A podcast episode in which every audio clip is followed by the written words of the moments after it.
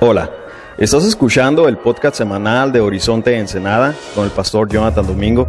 Más información en www.horizonteensenada.com. Muy bien. Si les preguntara cuántos de aquí creen lo que la Biblia dice acerca de Jesús, la mayoría le levantaron la mano. Si, si yo les digo, ¿ustedes creen que Jesús es Dios? La mayoría dirían, sí, e- es Dios. Si yo les digo, ¿creen que Jesús vivió una vida perfecta? La mayoría de ustedes, sí, vivió una vida perfecta. ¿Creen que murió en nuestro lugar? Sí, murió. Yo, yo creo que murió en mi lugar porque yo merecía la muerte y la ira de Dios que, Él tuvo. ¿Creen que resucitó? La mayoría, sí, resucitó para darnos nueva vida. ¿Creen que ascendió? La mayoría diría, sí, claro, Dios está, eh, Jesús está a la diestra del Padre en el cielo reinando. Eh, como el Rey de Reyes, Señor de Señores, yo creo que todos estaríamos de acuerdo con eso, a menos de que no seas cristiano. Si no eres cristiano, obviamente no crees estas cosas. Mi oración es que a, lo mejor al terminar ese sermón eh, te, te conviertas, le des tu vida a Jesús y, este, y creas estas cosas acerca de Él. Pero la pregunta es, ¿cómo sabemos si realmente creemos esto acerca de Jesús?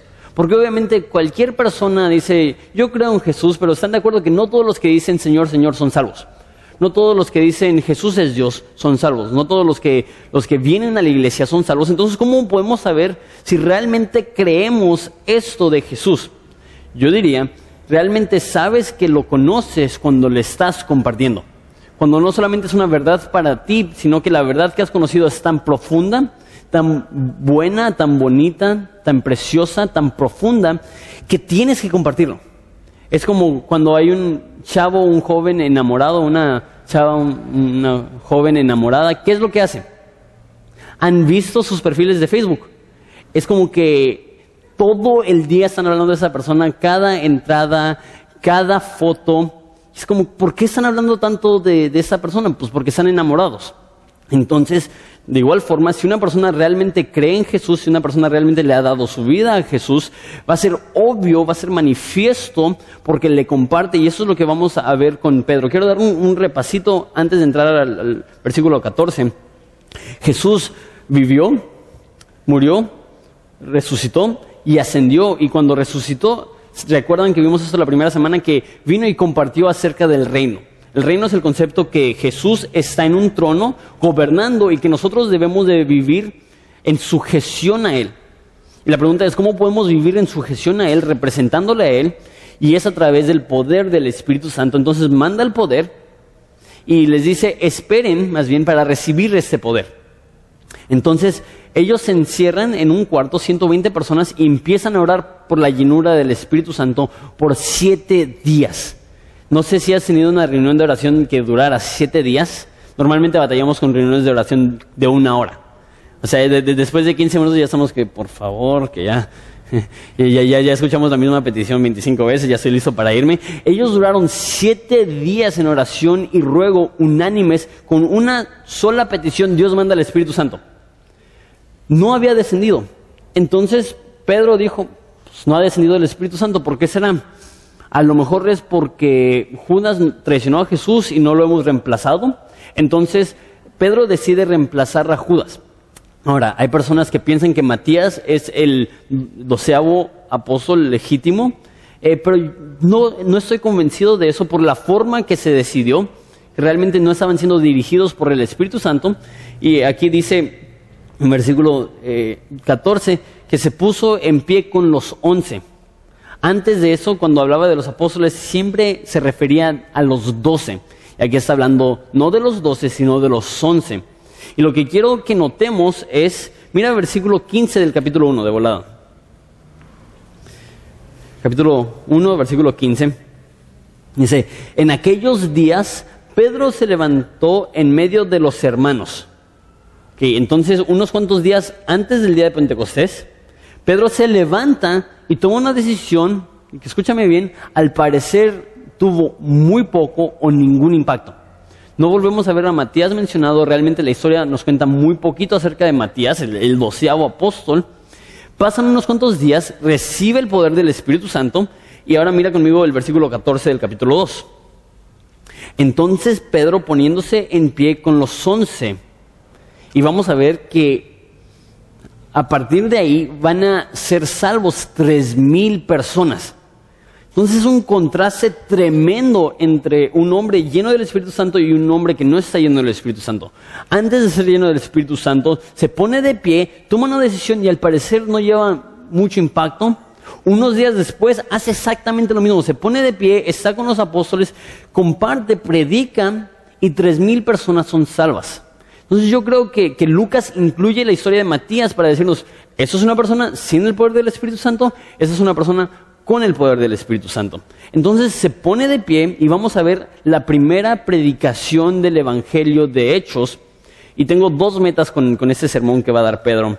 Lo voy a intentar explicar yo.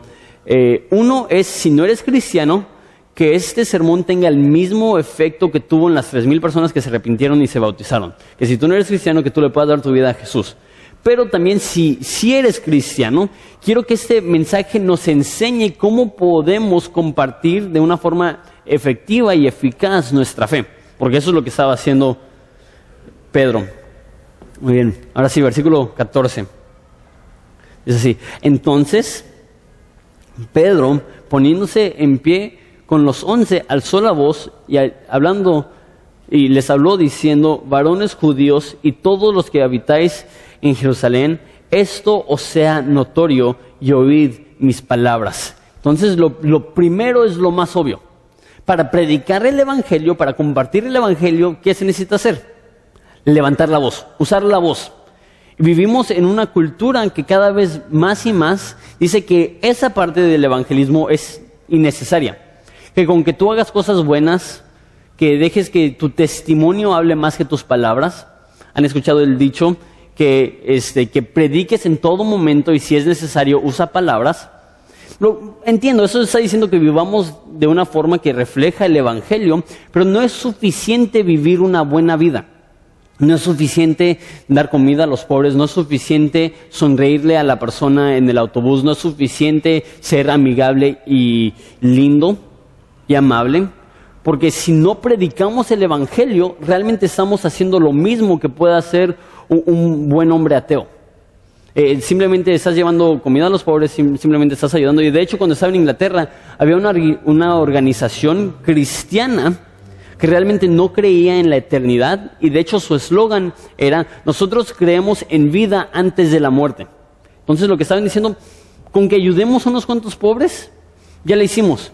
Pedro está diciendo, necesitamos compartir, necesitamos predicar. Y está bien que limitemos a los pobres, lo hacemos. Está bien que ayudemos a, las viudas, lo hacemos. Está bien que, hagamos proyectos humanitarios, lo hacemos, pero siempre y cuando se predique el Evangelio. Si no, ¿para qué hacerlo? Si, no, ¿para, ¿para qué ser amable, lindo, amigable? Necesitamos la proclamación clara del Evangelio, porque escúchame bien, vivimos en tiempos difíciles donde personas necesitan escuchar la verdad y la esperanza que hay en Cristo. Entonces se pone de pie, versículo 15, y está hablando, eh, predicando ya, dice, porque estos no están ebrios como vosotros suponéis, puesto que es la hora tercera del día. Entonces recuerden, descendió el Espíritu Santo y los llenó del Espíritu Santo y empezaron a hablar en lenguas. Ahora, hay dos tipos de lenguas. Hay las lenguas que normalmente pensamos cuando pensamos en hablar en lenguas de Rambo saca la bazooka, de así como que, si, sí, sí, has, si has visto enlace, ese es un tipo de lenguas que existe, que es este, lo que dirían un idioma eh, angélico, angelical, y, sí, sí creemos eh, en eso, viene en la Biblia, que, que sí hay personas, no todos, no, es la señal del Espíritu Santo, que al ser llenos del Espíritu Santo van a obtener un idioma divino. Este, pero eso no es el tipo de lenguas que está hablando. Es más, en Primera de Corintios 3 se dice que aunque hablase en lenguas humanas o angélicas, entonces hay lenguas humanas, que yo creo que eso es lo que está pasando porque dice, todos están escuchando las maravillas de Dios en su propio idioma. Entonces están hablando y cada persona, porque hay personas de toda la región, estaban escuchando la palabra de Dios en su mismo idioma. Entonces sería como si viniera aquí alguien de, Afganistán, se sentara en, este auditorio y me escuchara a mí eh, predicando en árabe. Eso sería un milagro y ese es el tipo de lenguas que están experimentando. Y se imaginan lo sorprendente que sería eso. Imagina que todos nosotros nos vamos a, no sé, a, Egipto. Y vamos a, a, un sermón y lo escuchamos todos en español. Y está, claramente está hablando en otro idioma. Y no solamente eso, dice que todos lo escucharon de donde eran. Entonces imagínate, cada quien lo escucha con su propio acento. Y entonces nosotros los norteños lo escuchamos con acento norteño y los del sur están escuchando la misma predicación cantado como mariachi. Este, y todos los que son del sur piensan que los del norte cantan y todos los del norte piensan que los del sur cantan. Pero imagínate escuchar la predicación en tu propio idioma. Eso es lo que estaba pasando. La reacción de algunos, están borrachos. O, obviamente están pasaditos de copas. Y lo que dice Pedro, eso, eso, eso es ilógico. Son las nueve de la mañana y a lo mejor tú dices, pues yo he estado borracho a las nueve. Es, pues eres caso especial. Y en Israel en ese entonces eh, no era costumbre tomar antes de las nueve de la mañana, aunque no fueras cristiano, aunque no fueras religioso, porque la hora de la oración nacional, la primera era a las nueve. Entonces iban al templo y obviamente no querían ir al templo borrachos. Entonces, aunque no fueras religioso, aunque no te apegaras y, apelaras a la religión judía o cristiana, nada más no tomaban antes de las nueve. Y está diciendo, son las nueve a.m., esa es la tercera hora. Son las nueve de la mañana. Obviamente no están borrachos. Él empieza su sermón, él empieza a compartir respondiendo las preguntas que ellos tienen cuando compartimos, empieza con esto. Hay preguntas que las personas tienen y muchas veces llegamos y decimos, hey, ¿quieres ir al infierno? No, ¿verdad? Cree en Jesús. Y la persona se queda con que, ah, no es muy personal eso, tengo preguntas, quiero que me respondas y muchas veces nada más olvidamos las preguntas que tienen. Ellos están preguntando, ¿qué onda con esas personas? Él les responde. Es bueno como cristiano empezar primeramente respondiendo las preguntas que esas personas tienen que si estás interactuando con un no cristiano, van a tener preguntas. Me ha pasado muchísimo, preguntas tan sencillas como, ¿por qué no bautizan a los bebés? ¿Por qué enseñan la Biblia verso a verso? ¿Por qué hacen esto? ¿Por qué hacen el otro? Y eh, tienen la curiosidad. Yo diría, antes de ir, intentar de convencerlos y predicarles y persuadirlos, y si hacemos eso, empezamos respondiendo las preguntas genuinas y sinceras que esas personas tienen. Entonces responde primeramente con lógica y después responde con la escritura. Mira lo que dice el versículo 16. Mas esto es lo dicho por el profeta Joel, y en los postreros días, en los últimos días, ahorita voy a explicar esto, dice Dios, derramaré de mi espíritu sobre toda carne, y vuestros hijos y vuestras hijas profetizarán. Vuestros jóvenes verán visiones, y vuestros ancianos soñarán sueños, y de cierto sobre mis siervos y sobre mis siervas en aquellos días derramaré de mi espíritu y profetizarán. Entonces lo que está diciendo Pedro es que lo que está sucediendo es lo que fue anunciado en la Biblia desde el libro de Joel cientos de años antes. Ok, ahora, ¿Es raro el concepto de hablar en lenguas? Yo diría, sí, es muy raro. Está en la Biblia, lo creemos, pero, pero el concepto de hablar en lenguas es muy raro. Ahora, ¿cómo sabemos que, es, que debemos de o podemos hablar en lenguas? Pues está en la Biblia. lo que dicen muchas personas es, pues si es raro, obviamente es la obra del Espíritu Santo porque hablar en lenguas es raro. Y vivimos en una cultura donde hay mucha superstición y muchas veces lo que es raro se toma por espiritual. Por ejemplo, limpias. no hay nada más raro que una limpia. Perdiste tu trabajo y crees que unos cilantrazos en la cara te, lo, te va a ayudar. Es como que, ven, tómate un huevo. ¿Cómo me va a ayudar eso? Y pensamos, pues es raro, entonces es espiritual. Y eso llega a la iglesia entonces como que, ¿supiste que a tal y tal persona le salió una muela de oro? ¿Escuchaste que descendió confeti divino? Es como que, pues es raro. Hablar en lenguas es raro, entonces está bien. Él dice, está escrito. Entonces, esos conceptos raros que se encuentran en la iglesia, como tumbar a personas, confeti del cielo, muelas de oro, la risa santa, la pregunta es, ¿está en la Biblia?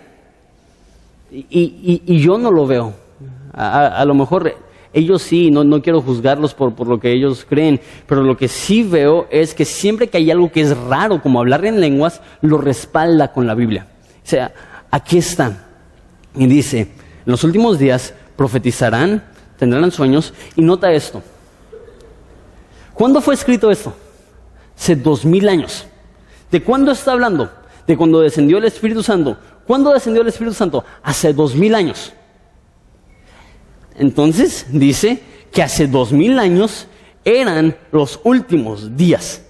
Y eso es lo que sí a mucha gente se quedan como que no son pocos días dos mil años, son muchos días. ¿Por qué puede ser que diga que es los últimos días? Lo que yo diría es que tenemos un concepto equivocado de los últimos días, que pensamos que los últimos días literalmente significan unas cuantas semanitas. Bíblicamente, cuando habla de los últimos días, habla de una nueva época, una nueva etapa, una nueva era. Lo que dice en 1 Corintios, que estamos bajo un nuevo pacto. Entonces, antes de que descendió el Espíritu Santo, no tenían acceso al Espíritu Santo como tenemos nosotros en, esta nueva era, en estos últimos días. No sabemos cuántos días quedan. Al decir últimos días significa que hoy puede ser el último día. Pero significa que falta un año, puede significarse que faltan dos años, que faltan diez años, que faltan mil años. Es- estamos en la última época, la última temporada, son los últimos días, pero eso es lo bello. En los últimos días, cualquier persona que clame puede recibir el Espíritu Santo. No era así en los tiempos del Antiguo Testamento. El Espíritu Santo descendía en ocasiones para ayudar a individuos. ¿Se acuerdan de la historia de Sansón? Él era un hombre que en ocasiones descendía el Espíritu Santo y podía hacer grandes cosas. Pero no es que tenían el Espíritu Santo siempre. Por eso David ora, no, no me quites el Espíritu Santo. Porque en ese entonces venía, se iba, venía, se iba, se iba, perdón. Ahora, al empezar esa nueva era, desciende el Espíritu Santo y se queda. Por eso Jesús dice, les voy a enviar al otro consolador. Entonces nosotros vivimos una era preciosa en la cual cualquier persona que quiera puede tener acceso a ese poder divino para impactar a las demás personas. Y dice que este, los jóvenes, los hijos, las hijas, los ancianos, ¿cuántos dicen amén? Este, siervos y siervas, todos pueden tener esta llenura del Espíritu Santo. Eso significa, no importa si eres chavito o si ya eres anciano, no importa si eres rico o si eres pobre, no importa si tienes muchos estudios o si ni del kinder pudiste salir, eh, la llenura del Espíritu Santo es para quien sea.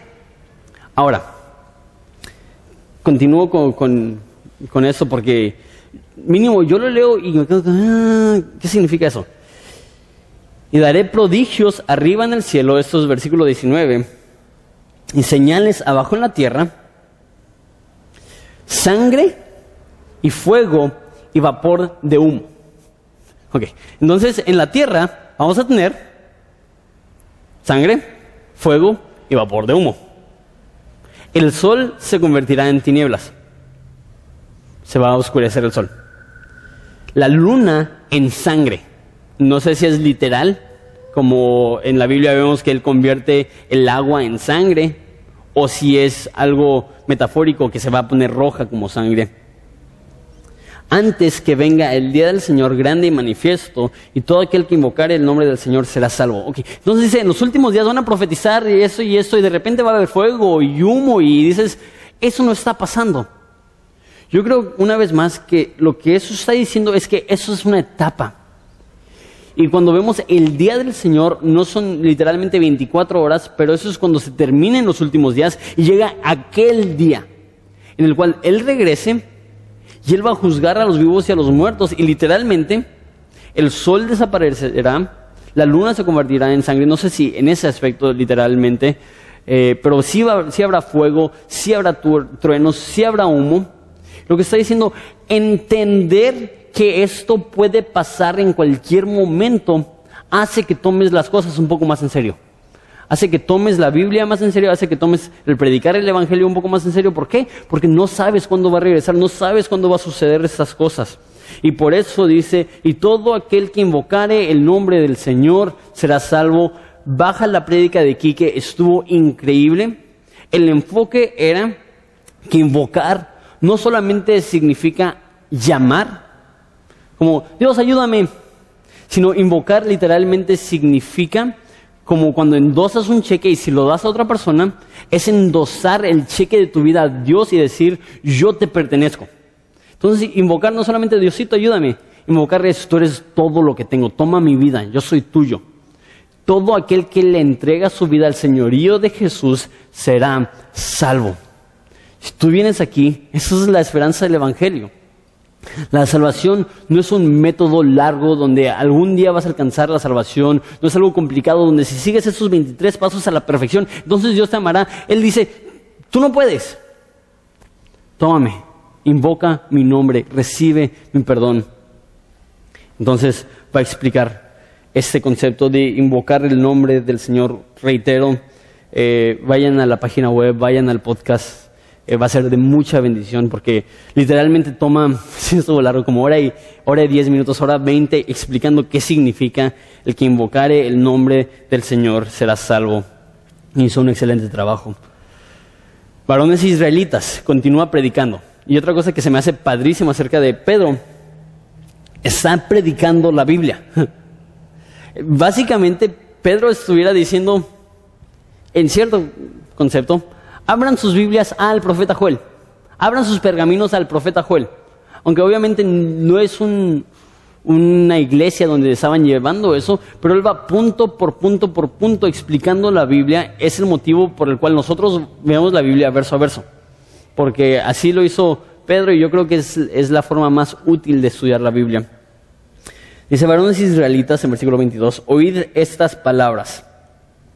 Jesús Nazareno, varón aprobado por Dios entre vosotros con las maravillas, prodigios y señales que Dios hizo entre vosotros por medio de él, como vosotros mismos sabéis. Entonces él responde la pregunta y él dice, el motivo que estamos hablando en lenguas es esto, Dios va a derramar su Espíritu Santo. Él pudo haber terminado su predicación ahí. Muy bien, vamos a orar. No, él continúa y llega al punto principal, al enfoque primordial, Jesús.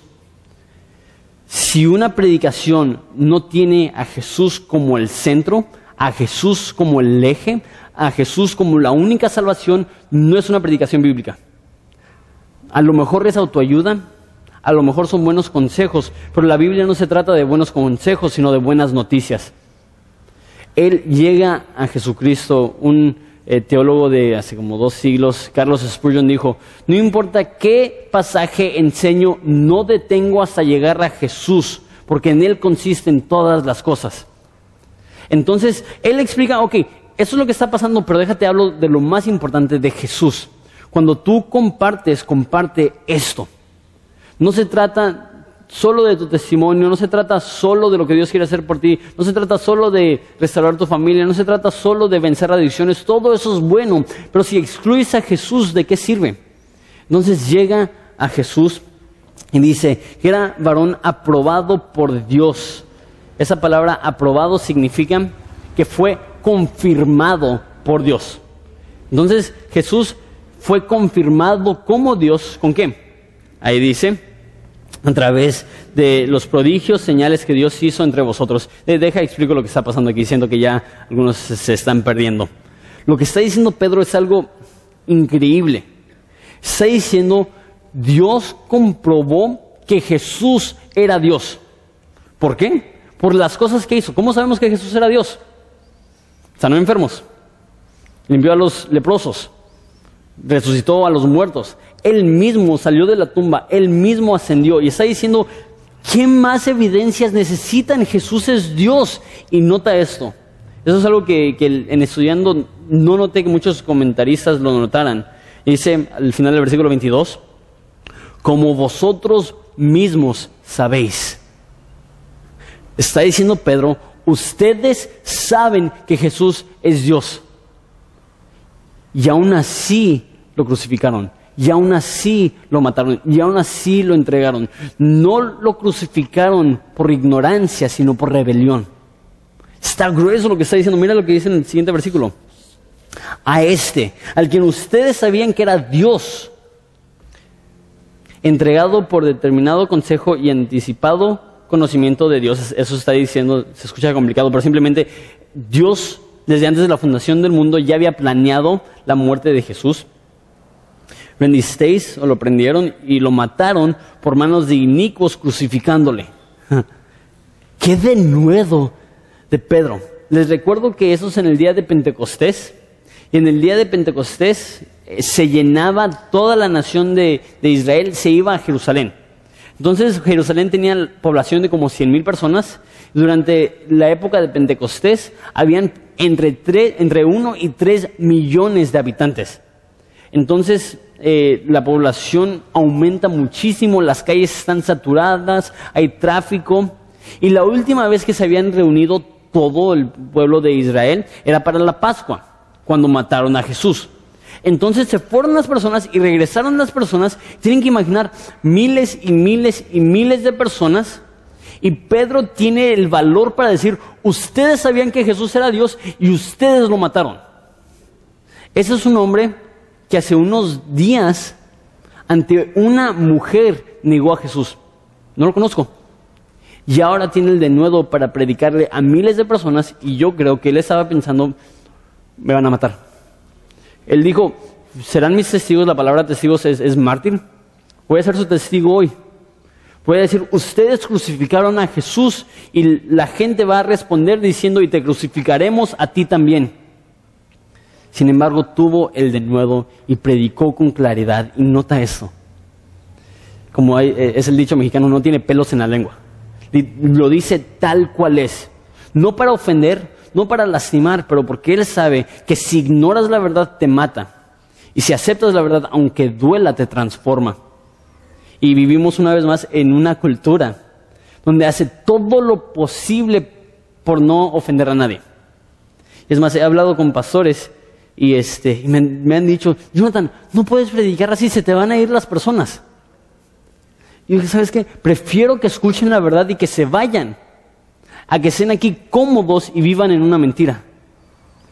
Y lo que está diciendo Pedro es que los judíos son culpables de la muerte de Cristo, tienen sus manos manchadas con su sangre. Y yo creo que si Pedro viniera aquí hoy diría lo mismo.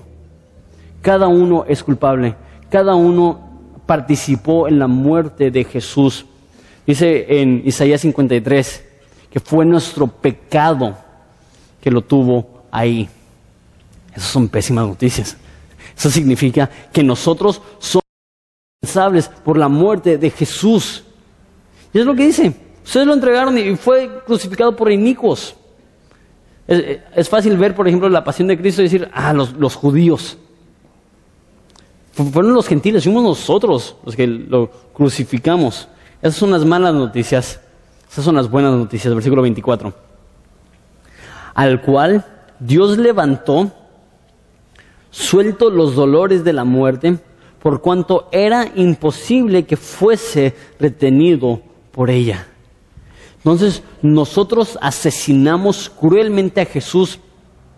Se Dios le levantó porque era imposible que permaneciese muerto. Lo que está diciendo, nosotros le matamos, pero no le derrotamos. Nosotros pecamos, pero Él tiene aún más gracia, aún más poder. ¿Puedes pensar en algún pecado más terrible que crucificar a Jesús? Le dijo, ni siquiera ese pecado fue lo suficientemente grande para que no haya salvación y esperanza y perdón por todo, cada uno de ustedes en Cristo. Y ese dolor, este, versículo 24 que dice, suelto los dolores de la muerte. La palabra dolores ahí literalmente significa dolores de parto. Entonces está diciendo, era imposible que Jesús fuera retenido por la tumba así como es imposible que un niño permanezca en el vientre de su mamá para siempre. Y, ese ejemplo a mí, obviamente me habla bien claro, mi esposita ahorita tiene siete meses de embarazo. Este, y, ya es obvio, todos le dicen, es niño, niña, y hoy, nadie sabe como que está embarazada, se pasó de tamales, o, eh, ves que su estómago hace esto. No manches, definitivamente sacó mis genes así el niño como que... Ese niño tarde o temprano necesita salir. Y cada niño que, que es concebido nace. Desafortunadamente no, no, todos nacen saludables o con vida, pero si ha sido concebido un niño, va a salir porque eso es la forma que, que funciona tu cuerpo. Tiene que, que sacar cualquier cosa o ser humano más bien que está ahí adentro. Entonces lo que está diciendo, así como un bebé necesita salir del vientre, así Jesús tenía que salir, no tenía otra. Es el autor de la vida, es imposible que permanezca muerto. Si Jesús pudo vencer la muerte, no hay pecado en tu vida que Él no puede vencer.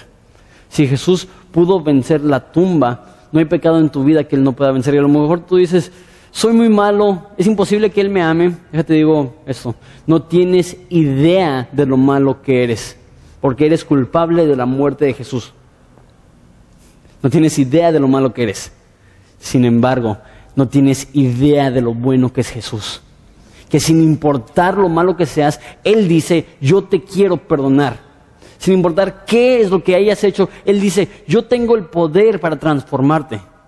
Estas son las buenas noticias. Eso es el Evangelio que predica Pedro. Versículo 25. Porque David dice de él. Entonces habló primero de lo que dijo el profeta Joel y ahora va a respaldar ese concepto que Jesús es Dios y resucitó de la muerte a través de lo que dijo David mil años antes de esto. Porque David dice de él, veía al Señor siempre delante de mí, porque está a mi diestra, no seré conmovido. Por lo cual mi corazón se alegró y se gozó mi lengua y aún mi carne descansará en esperanza. Entonces, eh, David está diciendo, tengo gozo, tengo esperanza. ¿Por qué? ¿Por qué tiene gozo? ¿Por qué tiene esperanza David? Porque versículo 27, no dejarás mi alma en el Hades. Hades puede significarse infierno, aquí probablemente significa tumba. No dejarás mi alma en el Hades, en la tumba, ni permitirás, ni permitirás que tu santo vea corrupción. Me hiciste conocer los caminos de la vida y me llenarás de gozo en tu presencia. Entonces, David estaba profetizando mil años antes de la vida de Jesús que Jesús iba a vivir, iba a morir, pero no iba a permanecer en la tumba y no iba a ver su cuerpo corrupción. Y lo que dice eh, Pedro es como un comentario a eso que dijo David. Dice, varones hermanos, se puede decir libremente que el patriarca David que murió y fue sepultado y su sepulcro está con nosotros hasta el día de hoy. Está diciendo, obviamente David no está hablando de sí mismo, porque su cuerpo sí vio corrupción. Su cuerpo sí permaneció en la tumba. Entonces, él pudo haber dicho, ahí está la tumba de David, ve y vela. Obviamente no estaba hablando de sí mismo. Obviamente no estaba diciendo que él no iba a haber corrupción. Entonces era una profecía hablando que Jesús no iba a haber corrupción. Mira el versículo 30. Eh, eh, Pero siendo profeta, hablando de David, sabiendo que con juramento Dios le había jurado que de su descendencia en cuanto a la carne, levantaría al Cristo para que se sentase en su trono. Significa que Jesús iba a venir del linaje de David. Viéndolo antes, habló de la resurrección de Jesús, que su alma no fue dejada en el Hades ni vio corrupción. Entonces, versículo 32, a este Jesús resucitó Dios, de, los, de lo cual todos nosotros somos testigos. Nos está diciendo, Jesús es Dios. Hace mil años fue anunciado que iba a resucitar y todos nosotros somos testigos que Él resucitó. En ese entonces eran 120 personas que habían visto vivo a Jesús y en Primera de Corintios nos dice que 400 personas vieron a Jesús vivo. Entonces más de 500 personas vieron a Jesús con vida.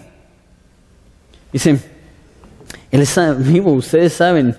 Dice versículo 33, así que exaltado por la diestra de Dios y habiendo recibido del Padre la promesa del Espíritu Santo, ha derramado esto que vosotros veis y oís. Entonces está diciendo, Jesús ascendió y desde el cielo derramó la promesa del Espíritu Santo. Porque David no subió a los cielos, pero él mismo dice, dijo el Señor a mi Señor, siéntate a mi diestra hasta que ponga a tus enemigos por estrado de tus pies. Una vez más, está escribiendo David. David era un rey que vivió mil años antes de Jesús. La pregunta es, ¿cómo, cómo puede ser que Jesús, perdón, que David subió al trono y tenía las otras naciones como estrados? No estaba hablando de sí mismo. Y nota, está muy interesante esto, versículo 34 eh, dice, dijo el Señor a mi Señor. La palabra Señor ahí, en el original, es Yahweh, que es Jehová. Entonces dijo Jehová, y la segunda es Adonai. Dijo Jehová a Adonai, siéntate a mi diestra. Lo que está diciendo David habló de cuando el Padre le dijo a Jesús, siéntate a mi diestra.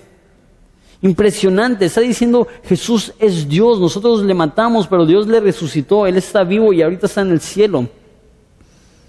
Por eso dice otra vez, sepa pues ciertísimamente toda la casa de Israel que a este Jesús, a quien vosotros crucificaron, Dios le ha hecho Señor y Cristo.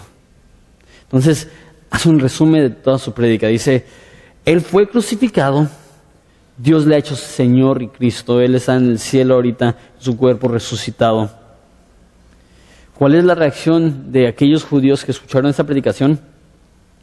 Al oír eso se compungieron de corazón y dijeron a Pedro y a los otros apóstoles, varones hermanos, ¿qué haremos?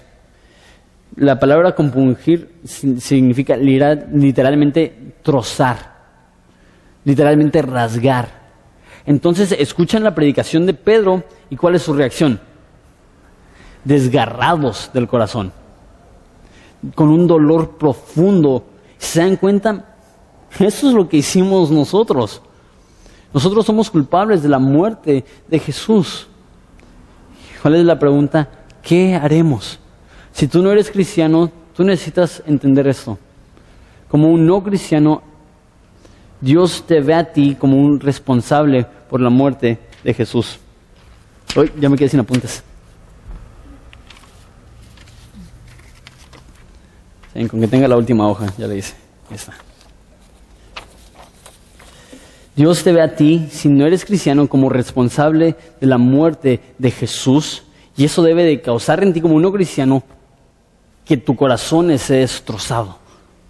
Pero no en lástima, sino en plan de qué puedo hacer. Si Dios me ve como responsable por la muerte de Jesús, ¿qué puedo hacer? Y mira la respuesta de Pedro.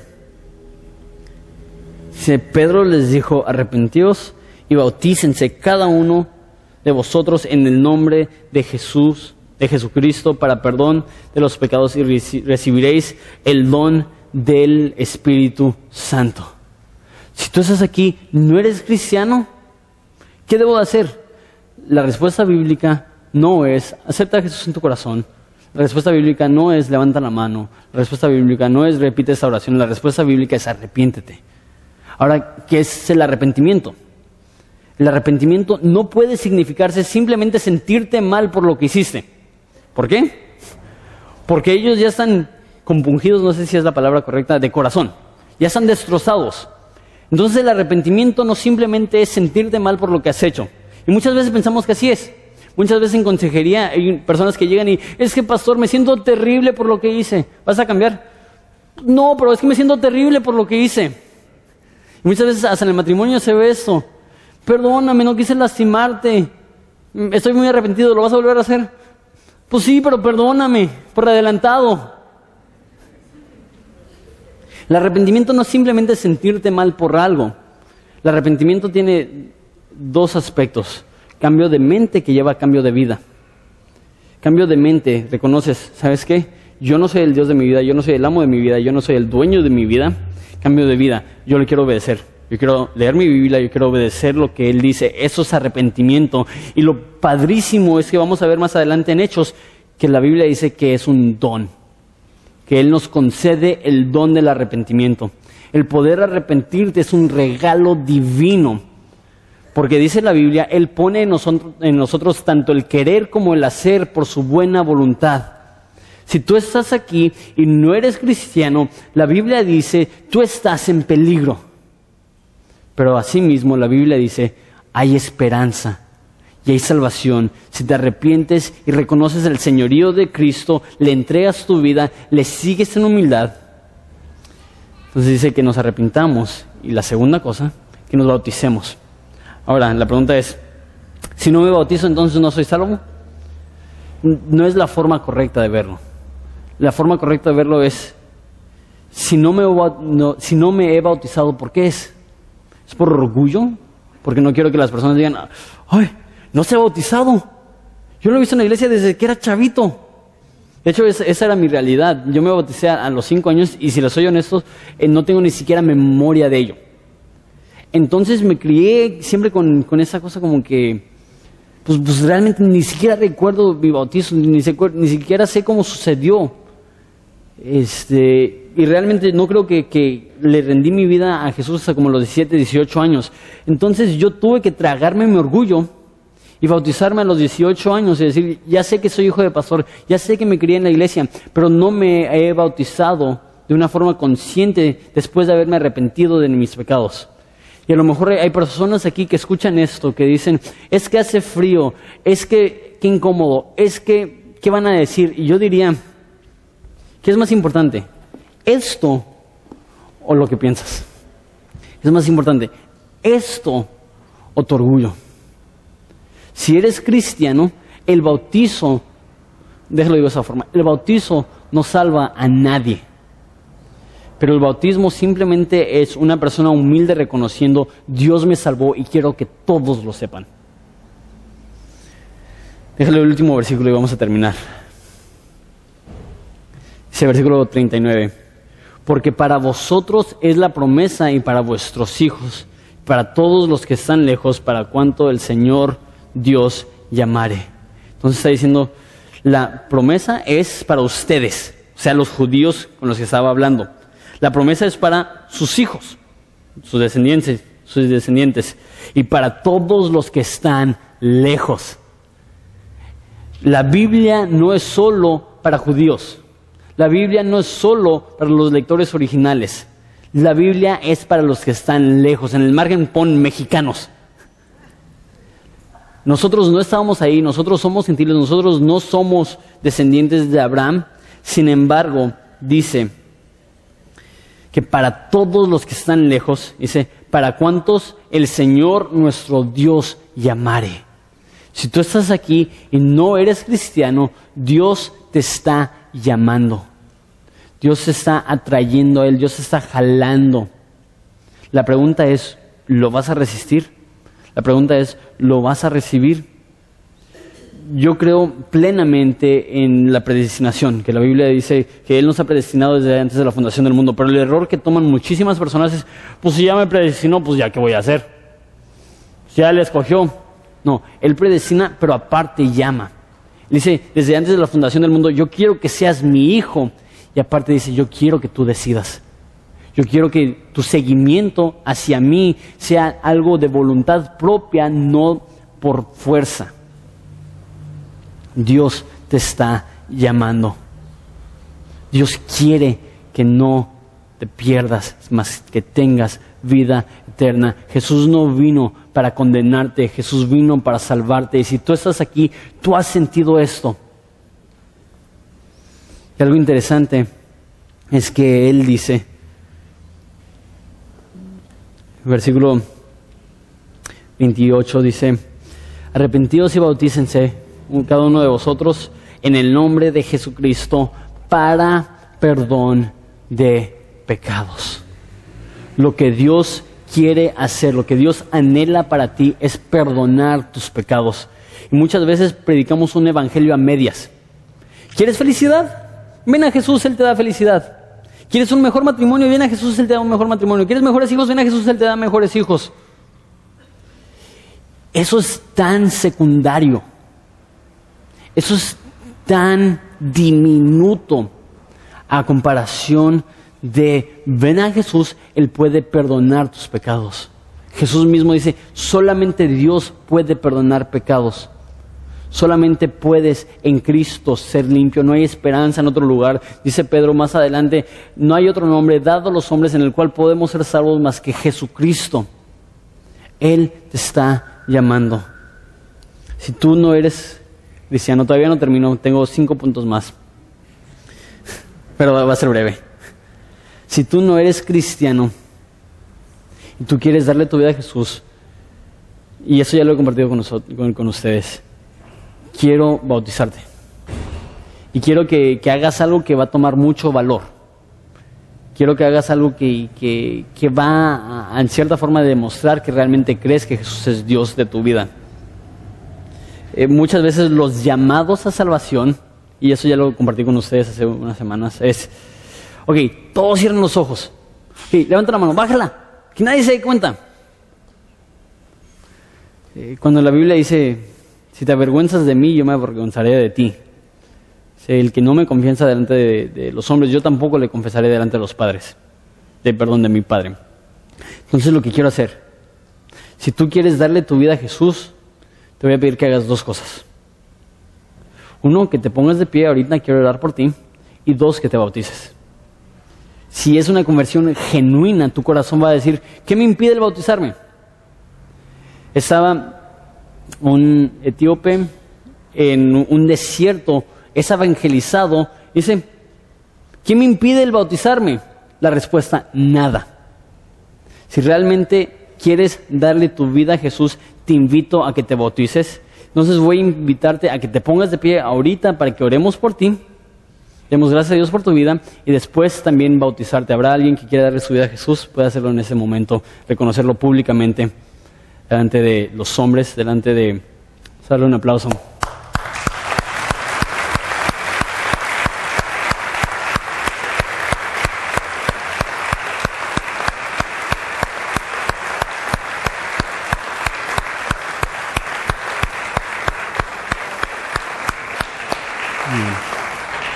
Eh, será para mí un honor bautizarlas ahorita. Eh, voy a terminar el sermón y ahorita les doy su chapuzón, pueden tomar su lugar. Quiero terminar con cinco puntos de la predicación de, de Pedro. Uno, no seas intimidado.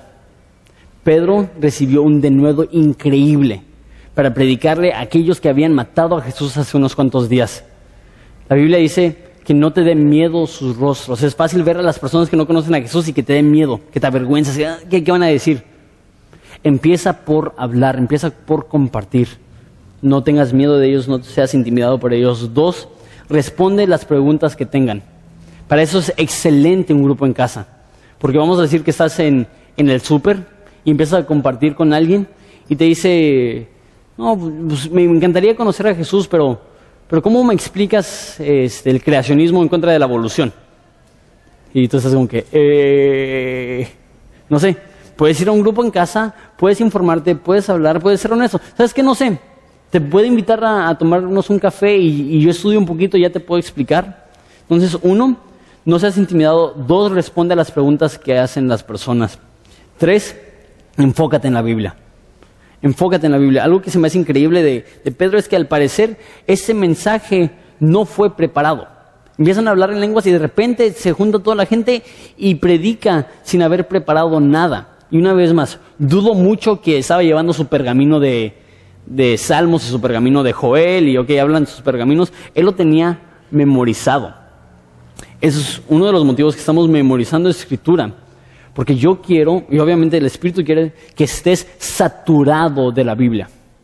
Que lo que estudias no sea solamente el domingo, sino que estudies, que leas, que ores, que vayas a un grupo en casa, que te informes, que vayas más profundo, que hagas preguntas. Eso es algo padrísimo del grupo en casa. Yo, creo que, que una de las funciones más bellas de los grupos en casa es que puedes hacer preguntas. No por, ¿Por qué habla de Joel? ¿Por qué habla de David? No entiendo. Y luego más con un pastor como yo, necesitas que alguien te explique más a detalle, más tranquilo, que puedas hacer preguntas, que puedas resolver dudas.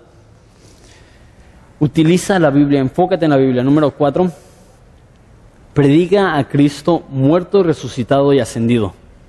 Predica a Cristo. No se trata de autoayuda, no se trata de mejorar tu vida, se trata de conocer a aquel que nos amó y dio su vida por nosotros.